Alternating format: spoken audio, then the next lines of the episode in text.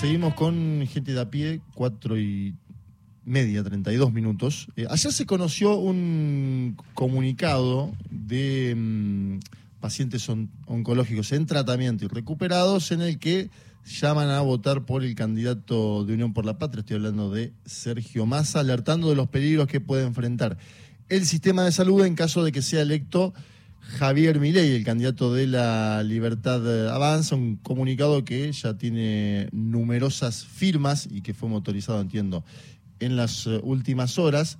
Vamos a hablar para eso con Mariana Can, invitada en piso. ¿Cómo estás, Mariana? Mariana es abogada. Además, me ponen acá hincha socia y asambleísta de San Lorenzo de Almagro, eh, lo cual Eso suma. hay que destacarlo.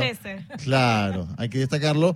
Em, ¿Cómo estás, Mariana? ¿Cómo, ¿Cómo fue esta idea de la solicitada que han sacado, que han emprendido, que han firmado?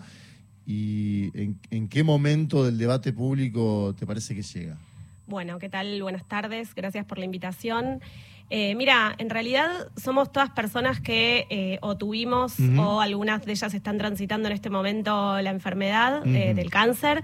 Y básicamente nos pusimos en contacto ante la preocupación por los dichos de Javier Milei respecto a básicamente tomar a la salud como un elemento más de- del mercado, digamos, cuestiones como privatizar el sistema de salud y, y un montón de cosas que, si bien, digamos, somos todas eh, personas en general de entre 30 y 40 años eh, que nos tocó...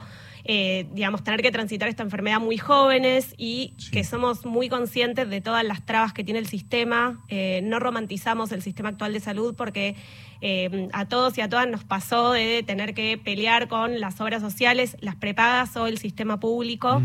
Eh, y sabemos que hay mucho para mejorar, sabemos que hay un grave problema en el país en relación al acceso, porque no es lo mismo una persona que vive en un centro urbano que una persona que vive en eh, el interior o en un lugar donde no están los elementos para poder eh, hacerse los estudios o los tratamientos. Pero creemos que se puede estar muchísimo peor y sinceramente no queremos vivir en un país en el cual la salud sea eh, una mercancía. Y estamos preocupadas y la verdad que fue una cuestión así muy como empezamos a hablar entre algunos que por ahí nos teníamos en redes por, por compartir, digamos, esta situación y dijimos, bueno, queremos hacer algo. Eh, armamos el fin de semana la solicitada, hoy ya tenemos más de 500 firmas, la verdad que eh, estamos eh, gratamente sorprendidas en ese sentido porque quiere decir que eh, somos muchos y muchas quienes pensamos así.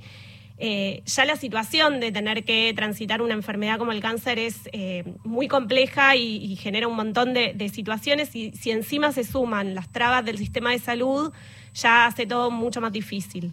Tenemos algunos audios que, mira, hoy me puse a buscar audios, puse mi ley salud para, obviamente, mi ley tiene sobre cada eje eh, 200.000 audios, eh, porque es una persona que ahora no lo está haciendo, pero que habló mucho en su momento, ¿no? Ahora está como escondido hasta el debate. Eh, de hecho, el otro día apareció en un video leyendo con un cuarto, ¿no? Medio extraño todo. Pero tenemos algunos audios sobre mi ley y la salud, que me gustaría aparte traerlo como para darle un contexto a, esta solicitada que ustedes sacan y que me parece que es una buena intervención en el debate público. El primero, si querés que lo, lo escuchamos, es mi ley hablando sobre cuál es el mejor sistema de salud posible en la Argentina. A ver, escuchamos. Javier Milei. También queremos dejar claro que nuestra visión, el mejor sistema de salud posible es un sistema de salud privado donde cada argentino pague sus servicios. El mejor sistema educativo posible es uno donde cada argentino pague por sus servicios. Esto es así, no es debatible. Bueno, en- eh, es tajante, esto es así, no es debatible, y después justamente en el video este que comentábamos antes, ¿no? Donde lee, eh, yo creo que asesorado por gente de Juntos por el Cambio, él dice, bueno, va a seguir la, la, salud eh, pública. Después también eh, tenemos otro audio donde vincula más al tema de la ESI, que me parece que está bueno traerlo como para poner en contexto general, ¿no? De, de- de qué salud piensa Javier Milei. Escuchamos el segundo audio, a ver. Salud pierde el rango de ministerio porque va a ir adentro de capital humano. La ESI continúa en una presidencia de Milei. No, así como voy a eliminar el Ministerio de la Mujer. Es un mecanismo por el cual lo que se hace es deformarle la cabeza a la gente. Bueno, ¿qué sentís cuando escuchás estas cosas? Me imagino que lo habrás escuchado mil veces, pero ahora en este contexto falta nada. Estamos a una semana y media. El sábado este será el, eh, el debate. ¿Qué, qué- qué te parece escuchar a alguien con este tipo de franqueza, pero también de franqueza en el sentido de que se viene, ¿no?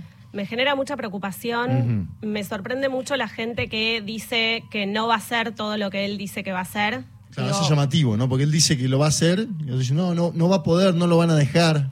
Claro, eh, básicamente lo, que aparte creo que, va a ser muy difícil va a ser poder eh, reclamar por nuestros derechos. Yo creo, como te decía antes, que hay un montón de cuestiones que están mal, que, en el sistema de salud que hay que mejorar. No puede ser que una persona en tratamiento oncológico tenga las trabas que tiene hoy en día pero creo que, eh, digamos, estas cuestiones que él plantea, también plantea cuestiones que los inmigrantes no se puedan atender en, los centros públicos. Bueno, digo, hay un montón de cuestiones que, que, se plantean que generan preocupación, que generan miedo en lo personal.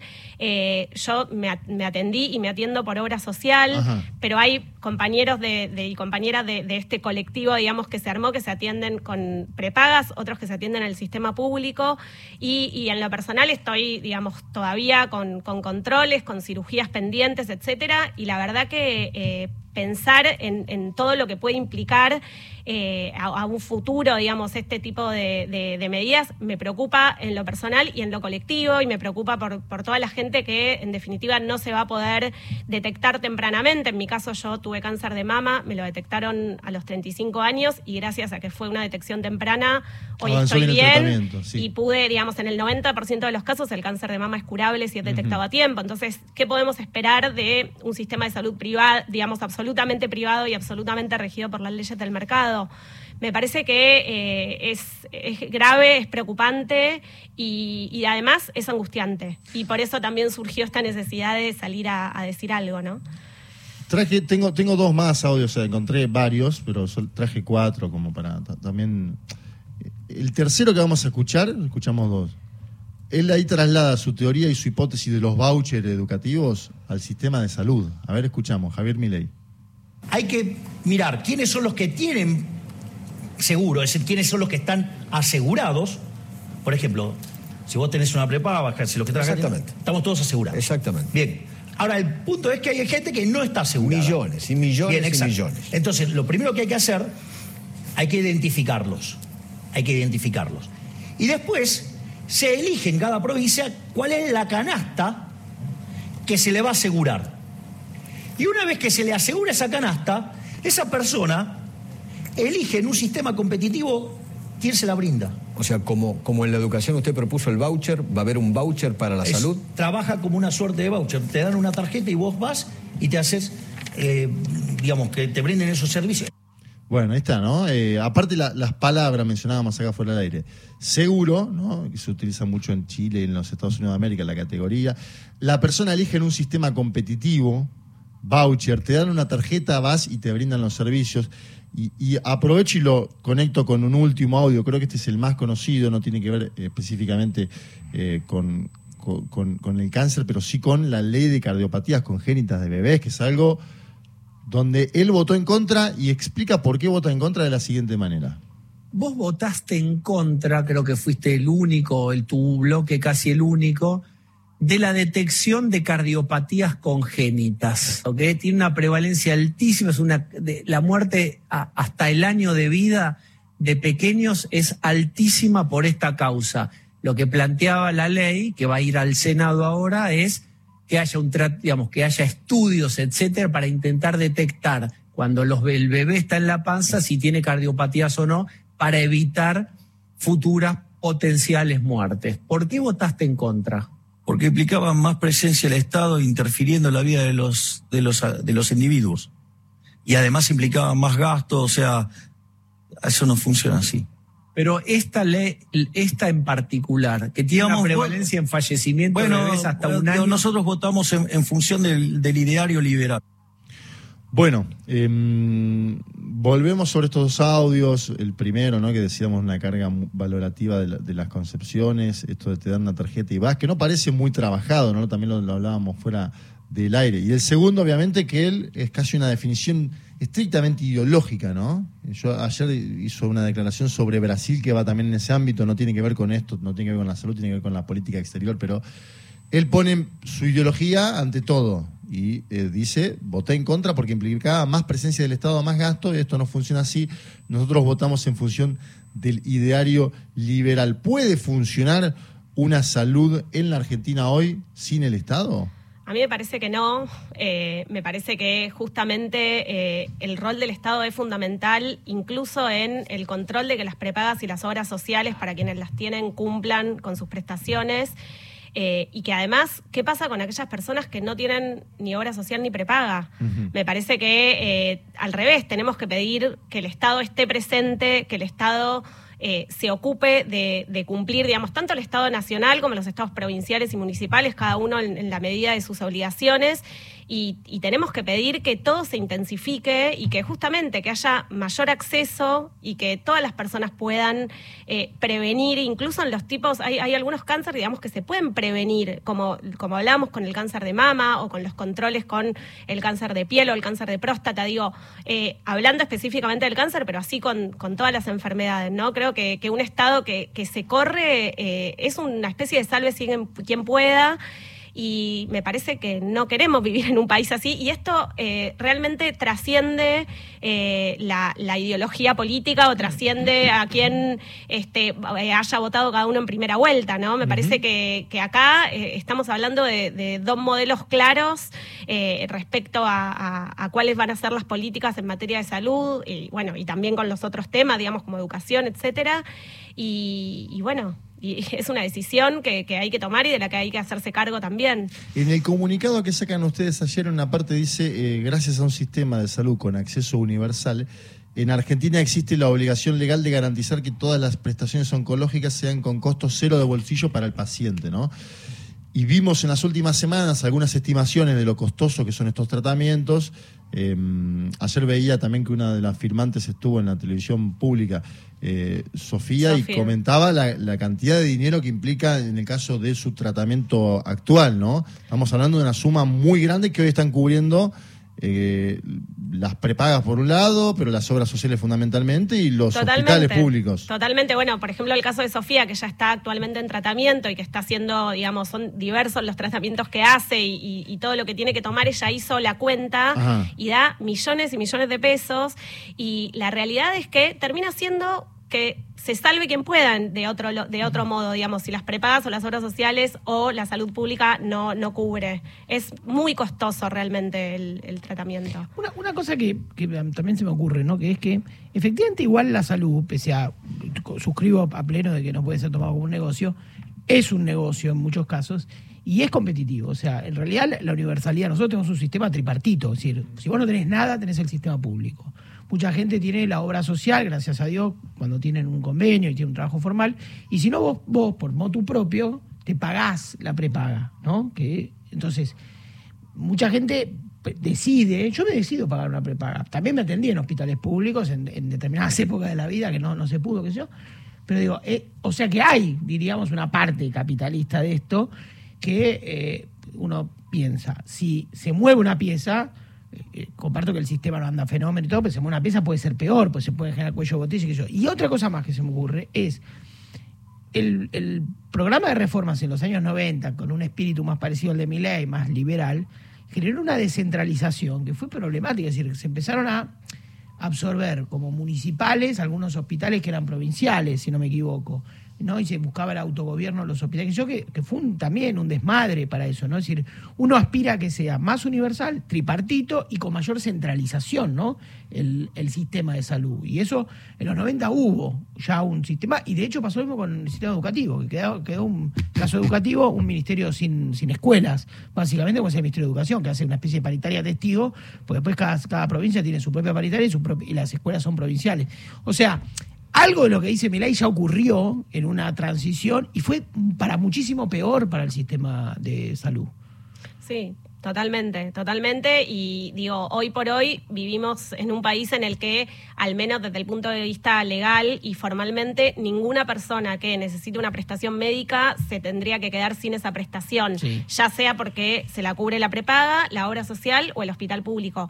¿Esto se da así en el 100% de los casos? ¿Todas las personas que necesitan? No, claramente no, y por eso nos parecía muy importante, eh, a, digamos, a, las personas que, que hicimos este comunicado, que quede claro que no estamos pensando pensando en que vivimos en un sistema eh, Eso me parece en el que está sí. todo bien, no, y, y vamos a ser también los primeros y las primeras en reclamar lo que haya que reclamar y, digamos, si no estamos dándole un cheque en blanco a nadie. Sí, pero acá es como perforar el piso. Pero acá eh, sentimos que nos estamos cavando nuestra propia fosa Claro. y la verdad es que también, digo, eh, otra vez, volviendo quizás al, al plano personal, yo sé que el año que viene me tengo que hacer una cirugía. Bueno, quiero que estar segura de que, de que va a haber un- una prestación médica que me lo va, digamos, un sistema que me lo va a, a dar y que se lo va a dar a todas las personas que lo necesiten y además digamos, y sé que esto por ahí es como medio duro decir, pero nadie sabe, digo, hoy una persona puede ser sana y no sabe qué le puede pasar el día de mañana. Entonces, incluso pensar en la propia salud y en la salud de los demás, aunque en este momento no lo estén necesitando, porque también nuestro sistema es solidario por eso, porque todas las personas aportamos para que a ninguna persona, como dice el preámbulo de la Constitución, que pise el suelo argentino le falte ninguno de los derechos de la Constitución. Y entre ellos está el derecho a la salud. Y acá lo que está en juego es el derecho a la salud. Por eso también, eh, si me permiten, invitamos a quienes Sí, claro. tienen o, o tuvieron cáncer a firmar este, este comunicado. Ahora podemos pasar el, el link, quizás lo puedan subir en redes y, Sí. Eh, y tenemos también un QR por si les, les resulta más, más fácil. La verdad es que en dos días o en tres días, esto lo, lo largamos el lunes a la, a la nochecita, eh, tenemos más de 500 firmas. Entonces, evidentemente es una preocupación eh, que, que está generalizada y que deberíamos ser todos eh, conscientes eh, de, de la gravedad y de que de verdad el derecho a la salud está en juego. No es campaña del miedo, está en juego de verdad. Cuento una pequeña historia, un cachito. Dale, claro. Un gran amigo que incluso eh, ha estado acá en gente de a pie, digamos. Se llama Sergio, es taxista. Vive en un hotel a la vuelta del Hospital de Niños, Mirá. en la calle Soler. Él es de la zona, ¿no? Un viejo vecino de Palermo. Él es un tipo humilde, de origen humilde y de, bueno, va llevando la vida como puede. Vive en un, insisto, vive en un hotel, no Sí. tiene departamento, no tiene casa. Incluso había dejado, eh, siendo tachero como es, vos lo escuchás hablar y parece, viste, una especie de, de- de porteño arquetípico. Eh, dejó el taxi para agarrar una de las plataformas, una de las aplicaciones para, para laburar ahí. Bueno, siempre al día, ganándose el mango, un pingazo de tipo, un laburante de acero. Bueno, te agarró un cáncer, durísimo, dificilísimo. En la lona, en, en el mismo hotel vive el hermano. El hermano lo banca, bueno, hay colectita, todo, todo le damos una mano, digamos. Ahora, la clave, la clave, y una cosa que además, viste, te despabila, porque yo el- con él hice una nota que lo traje acá sobre cómo se llama la guita, cómo se le, cómo le, ¿Cómo se le dice la plata? cómo se le dice la plata, porque el tipo sabe todo, es como agarrar un tango. Un diccionario era un fardo. Y Sergio dice, no, y le entregan todos los medicamentos gratis. O sea, todas las medicaciones gratis. No importa lo que vota, ¿eh? porque él era esos típicos peronistas clásicos que no, con el kirchnerismo no, no hace buenas migas, pero no importa. Pero todo gratis, esa, esa medicación.